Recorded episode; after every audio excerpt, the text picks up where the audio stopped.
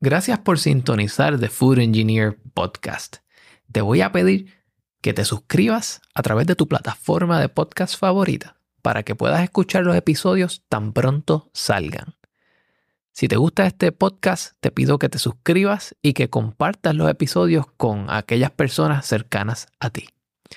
The Food Engineer Podcast está disponible en todas las plataformas sociales. Esto es Facebook, Instagram, Threads, X, YouTube y hasta en LinkedIn. Especialmente en LinkedIn, porque ahí yo le pongo directamente un enlace a la persona que estoy entrevistando y si tienes algún interés profesional de contactar a esa persona, lo puedes hacer a través de esa plataforma. También, si no has visitado el website oficial, o sea, www.thefoodengineerpodcast.com, te pido que lo hagas porque en este website es donde están las notas de episodios. Estos son unos ensayos cortos en los cuales te hablo un poco más de la persona a la cual estoy entrevistando, el trasfondo y la inspiración para hacer este episodio. Si ya fuiste a la página, fíjate en el centro arriba donde dice ve a la tienda. En la tienda de Food Engineer Podcast puedes conseguir la mercancía oficial para que así apoyes este podcast para que llegue a ti con más regularidad. Dicho esto, espero que disfrutes de este episodio.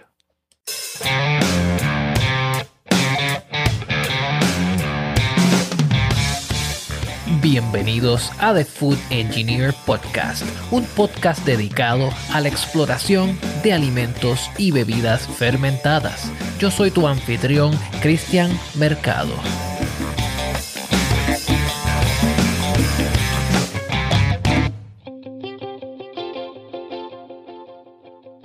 Bienvenidos a un nuevo episodio de The Food Engineer Podcast. El día de hoy vamos a estar tratando un tema un tanto distinto en el podcast, pero siempre relacionado a la fermentación, que es el tema de la fermentación de carnes o el curado de carnes. Y para esto traemos a un experto en este tema, el señor Alex Mejía. ¿Cómo estás, Alex? Muy bien, muchas gracias por la invitación. Eh, esperemos que pasemos un buen rato.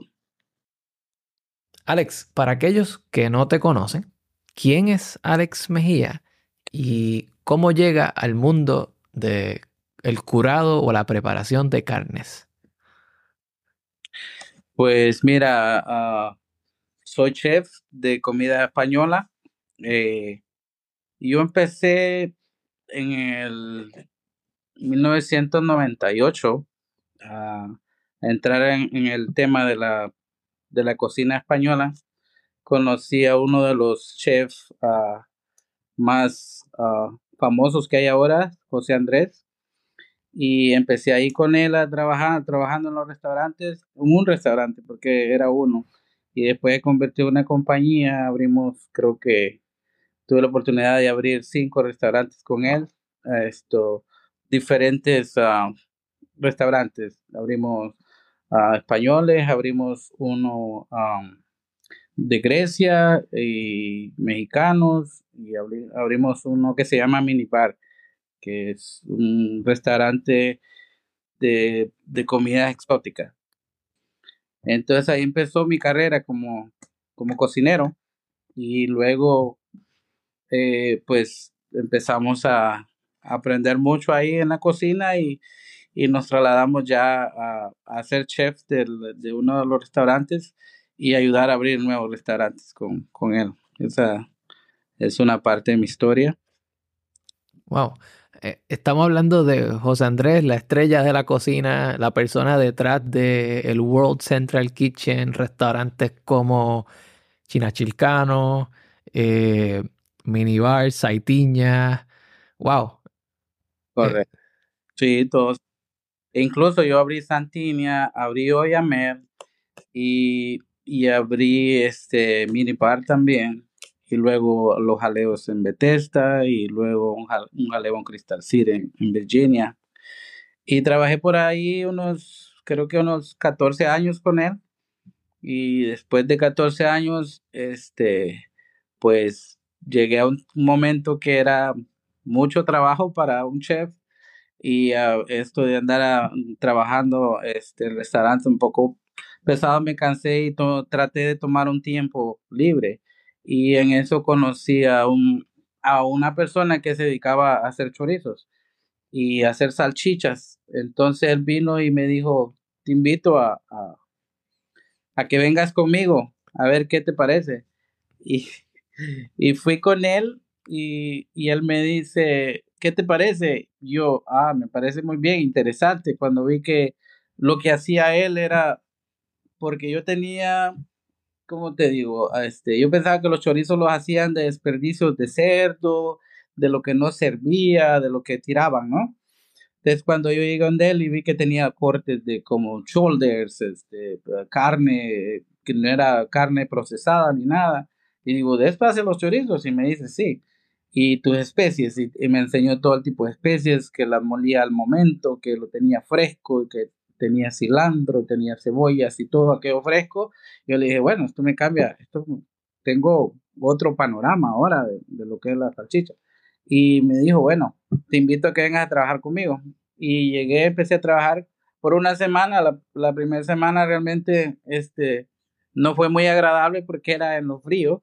Yo venía de trabajar de restaurante que era, era un ambiente diferente, ¿no? Entonces, cuando trabajas a 40 grados eh, de temperatura, pues tu cuerpo empieza a sentirlo, ¿no? Y a veces había, había momentos que yo decía, hmm, creo que esto no, no es lo mío.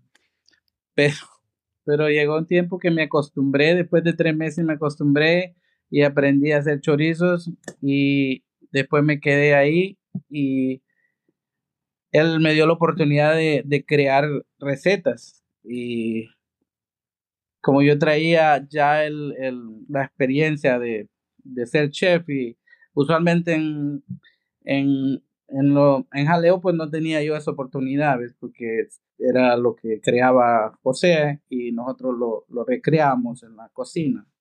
Pero ahí era ya, eran mis ideas, era mi... Empecé a crear recetas nuevas y me fui por más por el área de, de hacer lo que a mí me gustaba hacer. De lo que porque cuando eres chef, tú vas a la cocina y tú inventas, ¿no? No sigues un patrón, prácticamente no sigue un patrón de, de tienes una idea de lo que vas a cocinar, pero al final sales con otra cosa que es lo que a ti te gusta. Y lo pruebas y te gusta y eso hace que, eso es un chef.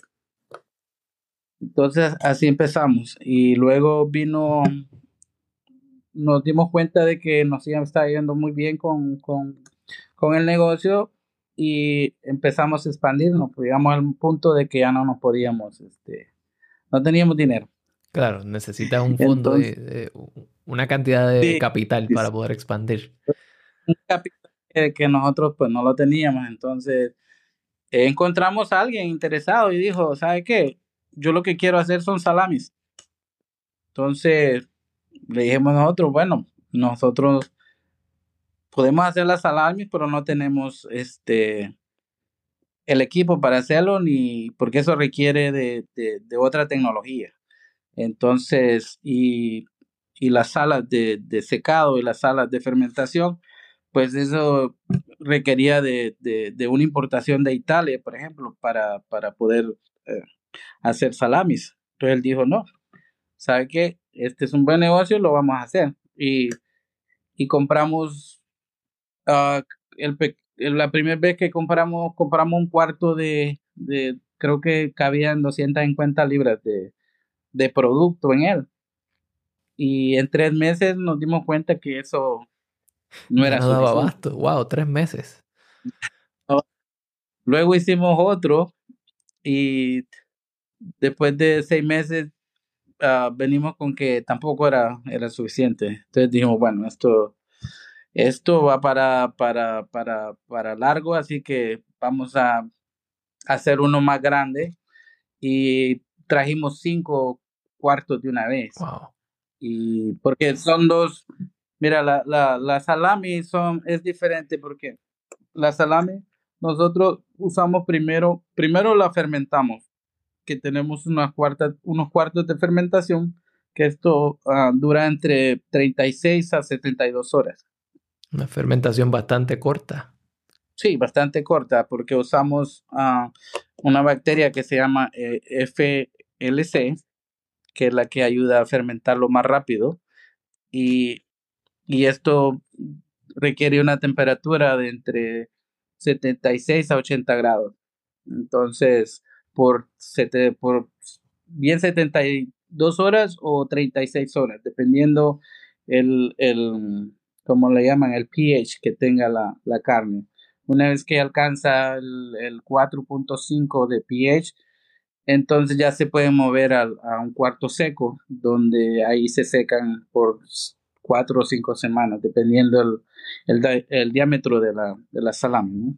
Y en general, cuando tú haces ese proceso de fermentado, quizás para aquellos que, que no saben la diferencia entre un salami que es curado, fermentado, versus una salchicha fresca como un chorizo parrillero, tienes entonces dos procesos adicionales. Tienes un, un fermentado que también sucede mientras se va curando las especias y luego tienes un secado para extender su vida útil. Correcto, exactamente. Primero lo que hacemos es que eh, curamos la carne y una vez que la curamos, la ponemos en proceso con la fermentación que le agregamos y esa fermentación hace que, que, que la carne no se descomponga rápido. Es una vez que, que llega al, al, al punto de, del, del 4.5 en el pH, luego de eso lo movemos a un lugar donde se vaya secando paulatinamente, despacio.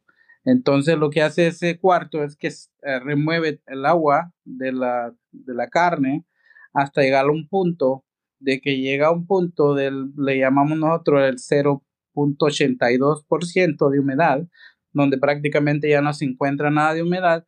Al remover toda la humedad de la carne, prácticamente le extendemos la vida a la carne, pues ya no hay, eso se le llama carnes secas y eso es lo que se hace con la salami trae a, colación el concepto de agua disponible, donde se, se, le conoce, hay un factor de agua disponible y si ese factor es menos de una cantidad, la actividad microbiana es mínima y por ende está protegido y a esto le sumas entonces la acidez.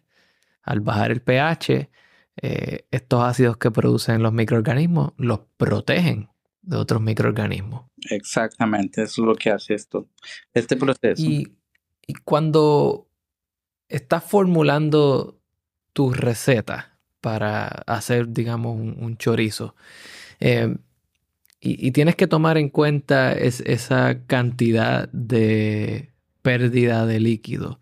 Eso es un factor que se considera cuando calculas la cantidad, digamos, de sal, de paprika o de especias que se le echan. La sal tiene mucho que ver en el curado, ah, pero cuando hacemos chorizo fresco, digamos, pues es, es no, no tenemos este una tenemos recetas que las creamos y le ponemos cierta cantidad de sal para que no esté muy salado ni, ni, nada. Pero el chorizo fresco usualmente no se cura. Nosotros no curamos chorizo fresco. Nosotros usamos este el único proceso que usamos para curar el chorizo es, el, es el congelador. Nosotros hacemos el chorizo fresco y va directamente al congelador y ahí ah, lo mantenemos. Ah, por eso nosotros a veces tenemos problemas de ventas en, en, los supermercados, porque los supermercados, ellos este, curan los chorizos, le ponen aditivos para que no se descompongan. Entonces, en el caso nosotros tenemos que vender los frisados y se le envía al cliente frisado. Son chorizos naturales. No usamos ningún preservativo, no usamos ningún antibiótico, nada para, para preservar el chorizo. Sí, qué interesante que traes eso porque muchas veces vemos en el en la góndola o en el congelador en el supermercado dos salchichas y una dice que es sin curar y otra dice que es curada. Entonces hay una diferencia de ingredientes, ¿verdad? Correcto. Y muchísimos, muchísimos.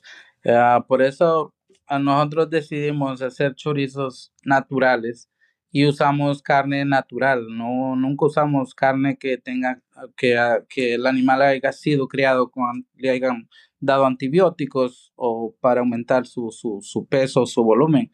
Entonces tratamos de usar, por ejemplo, nosotros usamos el ango beef, que es un, una que es una carne que es una de las mejores en Estados Unidos. Usamos el puerco que usamos, se llama doroco porque es uh, es un puerco que es alimentado a través de vegetales y, es al campo, es completamente limpio. Cuando se habla de, de curar carnes, en algunos lugares se utiliza eh, el celery powder o el polvo de apio. Correcto. ¿Cómo, ¿Cómo se calcula eso? Digamos, cuando uno utiliza una receta con pink salt que incluye nitritos, y ya tiene una cantidad predeterminada de nitritos para evitar el crecimiento microbiano, versus cuando usas un ingrediente natural que a veces puede variar un poquito en la cantidad de nitritos. ¿Cómo, cómo se calcula eso? Ah, mira, nosotros usamos Salary Potter. Nosotros no usamos el, el, el Cure Number 2, como le llaman ellos, el nitrito. Entonces, no, al principio empezamos usando el, el, el la cura número uno o número dos, dependiendo lo que vayas a hacer, ¿no? Porque son dos. Entonces, después uh, pusimos en el, en el empaque que decía todo natural. Entonces, pero al final cuando la gente miraba que contenía el, el, la cura número dos, entonces estamos hablando de que teníamos un químico ahí. Entonces, para poderlo sacar, lo que hicimos fue agregar el, el salir. Pues.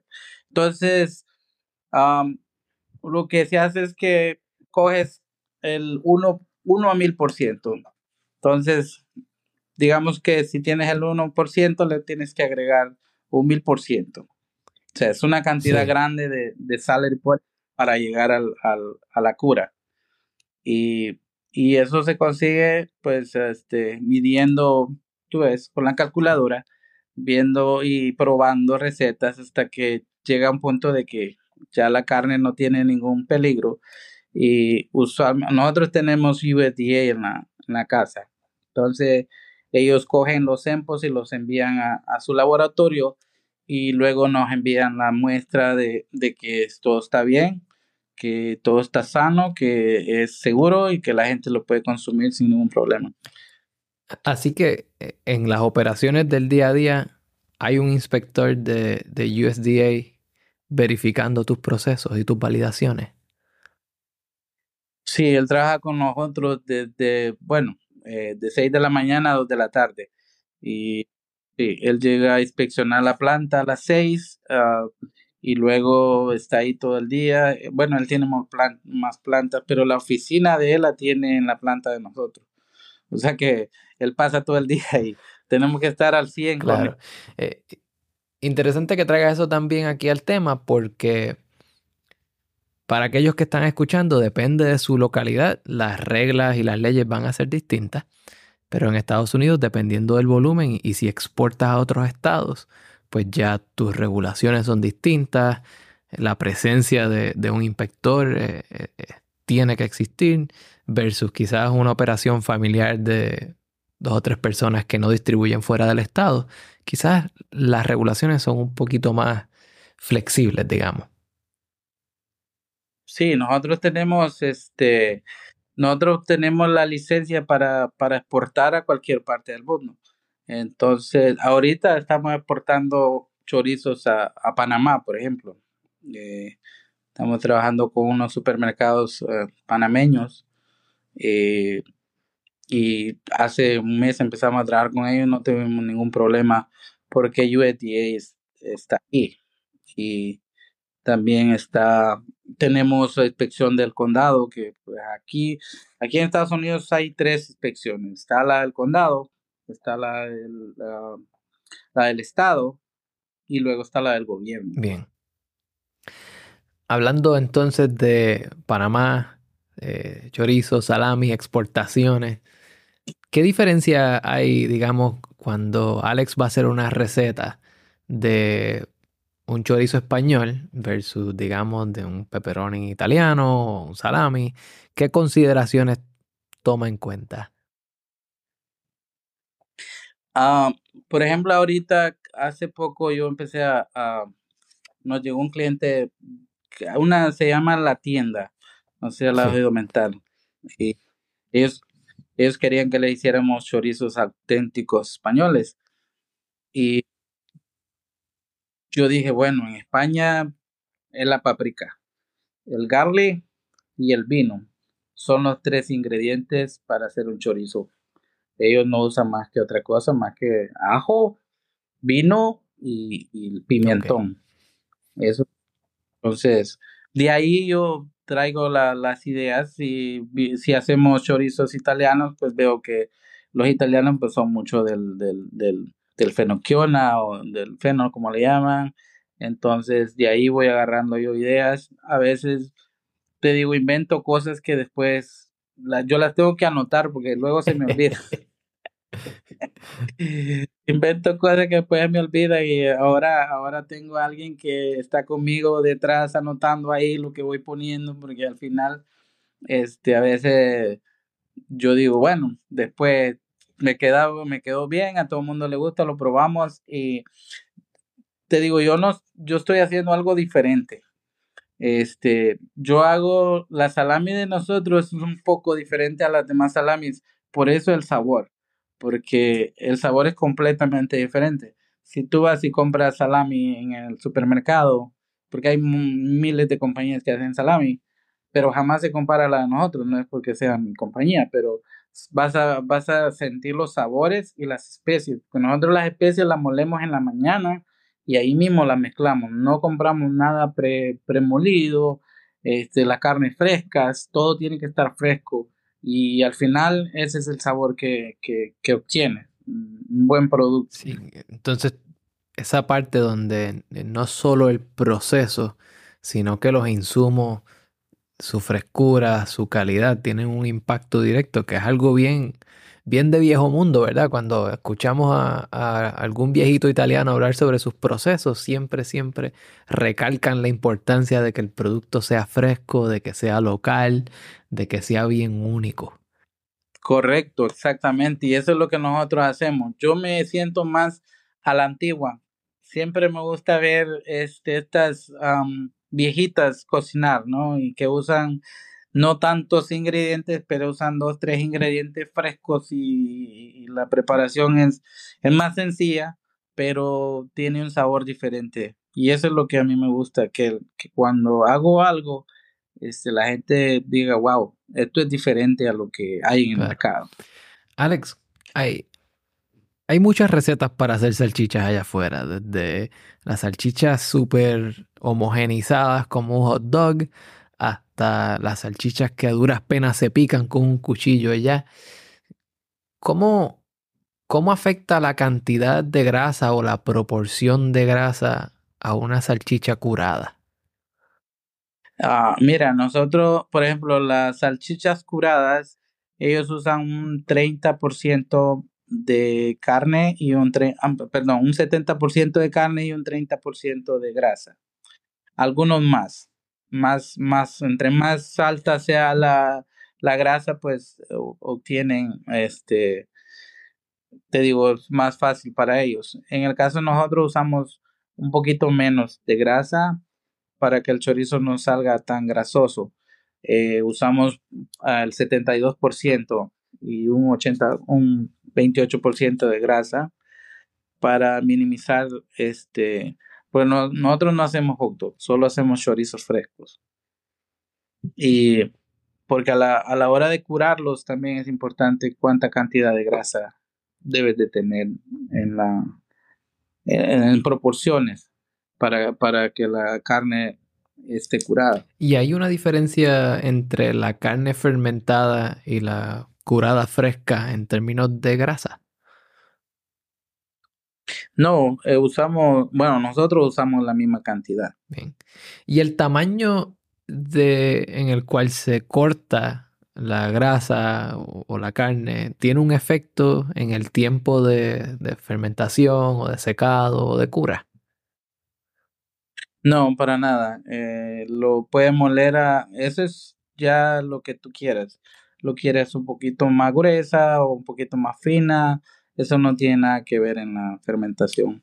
El diámetro de la salchicha sí tiene que ver en el, en la, en el tiempo de, de secado, pero no tiene nada que ver con, con lo que, con la, con, ¿cómo te explico? Eh, hay varios ah, diferentes este, diámetros de molido de carne, ¿no? Por ejemplo, nosotros tenemos un 4 milímetros, 6 milímetros, 8 milímetros y al 12 milímetros. Y ahí eso depende del cliente. Muchos clientes les gusta el chorizo eh, o la salchicha un poquito que más gruesa la carne. Les gusta sentir los pedacitos de carne. A otros les gusta más fino. Entonces nosotros trabajamos dependiendo, uh, dependiendo del cliente. Interesante. Te quería preguntar, eh, en, quizás en esta misma línea, cuando tu compañía también hace salchichas para cervecerías y para clientes que producen sus bebidas alcohólicas para infusionarlas con esto. Eh, tengo entendido, y corrígeme si me equivoco, que en, el proceso de emulsificación es cuando se le añade la cerveza o, estos líquidos. Eh, ¿Qué tipo de salchicha has hecho? ¿Con qué distintos tipos de cervezas? ¿Y qué me puedes contar sobre eso? Mira, tenemos una que se llama Ranging Brad y es una cerveza que la hace este Flying Dog. No sé si conoces esa compañía. Y trabajamos con ellos, hacemos tipo de brewers. Ah, más chorizos, usualmente hacemos más chorizos alemanes con, con cerveza, porque es el más típico. Eh, y tratamos de, de, incorporar la cerveza de ellos y luego le damos el nombre de la cerveza que ellos, que ellos nos prueban. Ok. Así que la hacen como, digamos, un private label para que cada cervecería pueda vender sus propias salchichas. exactamente. Y en cuanto a carne se refiere, mencionaste la importancia de la, de la calidad de la carne, eh, que no tenga uso de, hormonas, de crecimiento. Eh, cuando se trata de tipos de carne, digamos, cerdo versus res versus pato, para hacer distintas preparaciones, no necesariamente salchichas, pero quizás un prosciutto o algo así por el estilo. Eh, ¿Cómo se trabaja el proceso de hacer recetas con distintos tipos de, carnes? son dos, son dos. Qué bueno que preguntas por eso, porque nosotros hacemos lo que es el lomo embuchado, ah, hacemos la braciola, hacemos el pato prosciutto que le llaman, y también tenemos la, la copilota, este, y ahora mismo estoy haciendo jamón de cordero. Oh, Nunca había eh, escuchado eso. Exacto, entonces estoy haciendo jamón de cordero, no está todavía listo, pero ya lo tengo en proceso, ya está, y creo que tiene un mes de estar secándose. Y por ahí un mes va a estar y podría ser uno de los productos que más vamos a vender. Entonces el proceso es completamente diferente porque cogemos el, el, el pedazo de carne entero, por ejemplo la braciola que usamos, el ice round se llama, ¿no? Y lo curamos con... Mira, esto es diferente porque esto lo que hacemos es que lo curamos, por ejemplo, yo lo curo con sal y, y, y. Y luego lo, lo, lo, sumerjo en vino, por ejemplo, la, la braciola la sumerjo en vino por 24 horas y luego la mezclamos con todas las especies. Después de eso lo dejo ahí cinco días curándose con, con, todas las especies y el celery, que es la que lo cura, y después lo prelavamos, le damos una prelavada para botar todo la, el exceso de sal, exceso de, de especies, y luego lo, lo, llevamos a un cuarto de secado. Y ahí, ahí queda secándose por dos meses y ya en dos meses está listo para comer. Bien. Qué interesante porque la, la bresaola es uno de mis cortes curados favoritos. Me gusta bien finito, bien poca grasa y tiene este aspecto eh, iridiscente donde puedes ver la luz cambiar de color cuando le das. Y es un corte de carne precioso a, mi juicio. Mira, aquí te tengo un, ejemplo. Esta es una de las braciolas que nosotros hacemos. Eh, hasta ahora es la mejor braciola que yo he probado y que la gente ha probado. Eso es lo, eso es lo que me han dicho. ¿Sabes? Esta es la mejor braciola que he probado. Y no lo he dicho, no lo digo yo. Nosotros tenemos visitas de chef casi, digamos, casi semanalmente. Llegan chefs de diferentes, de aquí del área de, de, Washington, D.C. Y chefs donde trabaja, de, chefs de, que vienen de restaurantes de cinco estrellas, restaurantes de Michelin y todo eso. Y llegan a, a probar nuestro producto y dicen, wow, esto es completamente diferente. Esto es algo que no, no, se encuentra en el mercado ahora mismo. Qué bien.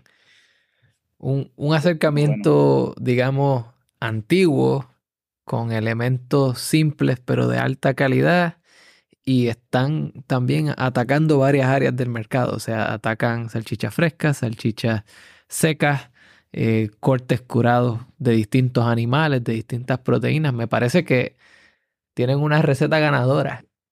La verdad estoy muy orgulloso de lo que hemos hecho. Tenemos una, ah, yo siempre les digo, los, los, todos los que trabajan con nosotros son parte de, esto y todos le han, han trabajado, trabajan al 100% y eso nos ha hecho estar así en esta posición. Y ahora cuando, ah, por ejemplo, este Debbie y Mitch van a hacer un show, ellos van orgullosos y se sienten, ellos son, ya están retirados, pues, ellos no tienen por qué trabajar, dicen ellos, pero a ellos les encanta ir y ponerle ese pedacito de carne en la boca a la gente y que la gente diga, wow, esto es completamente diferente. Entonces a, ellos les cambia la vida. y te puedo decir por experiencia propia que donde los conocí en CBC en, Nashville, Tennessee este año, esa fue la experiencia que yo también tuve. Eh, ellos estaban sirviendo una variedad de cortes secos y el sabor era intenso. La diferencia entre una salchicha y la otra era bien obvia, lo cual con algunas compañías no sucede. Así que en la de ustedes era bien obvio que había una diferencia entre salchicha 1 y 2, aunque fueran las dos de cerdo. Y, y sí, el orgullo se nota. Y dicho esto, quiero desearte mucho éxito porque veo que lo estás haciendo bien y que estás inspirando a mucha gente. Muchas, muchas gracias. Este, realmente qué bueno que mencionas eso porque yo pruebo, no, yo voy y compro de la tienda, no creas que no. Yo voy y compro de la tienda para ver mi, mi, mi, mi competition, como dicen, ¿no? Y, y yo digo, wow, no tengo competencia. O sea, por ahora no tengo competencia, así no, no hay que preocuparse. Este, la verdad, estamos trabajando en un producto ah, premium, como le llamamos nosotros, uh, que se note la diferencia entre uno y otro. El, lo que mencionaste, que el producto de nosotros no es igual. Es completamente, cada producto es diferente y cada sabor es diferente por el tipo de, de, de, especie que usamos y la forma en que lo hacemos. Ah, por ejemplo, nosotros tenemos eso de que no hacemos mil libras en un batch. Por ejemplo, hacemos 250, tenemos una pequeña mezcladora que eso nos, nos da ese toque especial que las compañías grandes no lo tienen porque ellos, ellos procesan millones de libras. Nosotros procesamos 250 libras a, a cada vez. Y, el control. Entonces, ese control es muy... Los que son chefs entienden que no es lo mismo hacer un plato que hacer 100 platos. Ahí cambia completamente. Entonces, tratamos nosotros de, de mantener esa línea para no perder el sabor. Porque entre más aumentas la cantidad, vas perdiendo sabor. Claro. Alex, para aquellos que quieran aprender más sobre tu producto, y quizás ponerse en contacto contigo, eh, ¿dónde te pueden contactar o qué página pueden visitar? Ah, pueden ir a www.micraster.com. Ahí ah, estamos en todas las plataformas. Estamos en, ah, en Instagram, en, en Facebook, y luego tenemos una website que ahí la gente compra online y nosotros uh, mandamos los pedidos, uh, usamos FedEx para, para, para enviar los pedidos. Nuestro producto es, es totalmente fresco y no requiere de que se mantenga frisado, así que cuando vas a la página vas a tener que ordenar al entrega del día siguiente. Porque usamos el dry ice que le llaman para, para, para entregar, para que llegue el, producto fresco y, todavía en temperaturas adecuadas. Excelente. Así que ya saben, www.meatcrafters.com. Eh, los pueden conseguir en Facebook e Instagram. Si tienen alguna pregunta, le pueden enviar por ahí a Alex. Gracias Alex por tu tiempo, gracias por desmistificar este tema que mucha gente quizás no conoce y te deseo mucho éxito en tu empresa. Muchas gracias Cristian y gracias por la oportunidad.